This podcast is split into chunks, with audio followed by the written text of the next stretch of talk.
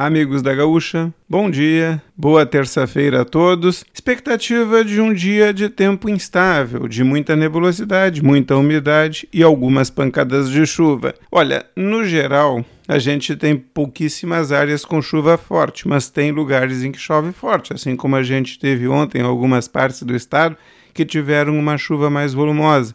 Hoje é a mesma coisa.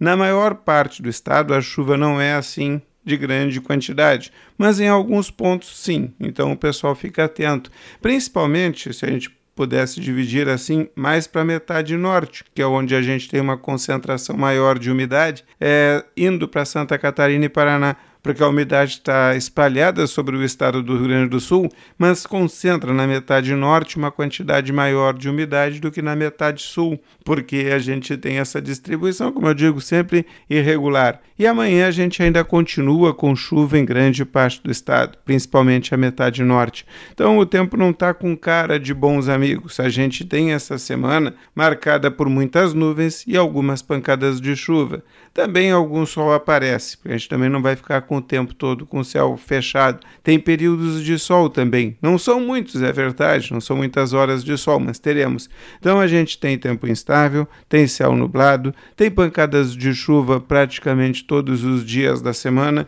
É, especialmente a gente tem um enfraquecimento da chuva entre quarta, quinta e sexta-feira. Sábado é o dia em que aparece uma situação de chuva talvez mais para divisa com Santa Catarina e na maior parte do estado não tem chuva. Mas domingo a chuva está voltando no final da tarde e principalmente durante a noite, porque a gente tem mais tempo instável na semana que vem. Sempre daquele jeito, sem muita chuva, sem um volume grande de chuva, mas ela marcando presença no estado do Rio Grande do Sul é de forma, digamos assim, para ter aí sempre alguma instabilidade aqui na região e manter a umidade do solo e manter o nível dos rios. Isso é muito bom. A gente está num período da agricultura em que a chuva não pode faltar. A gente fala mais sobre isso nos próximos boletins. Abraço!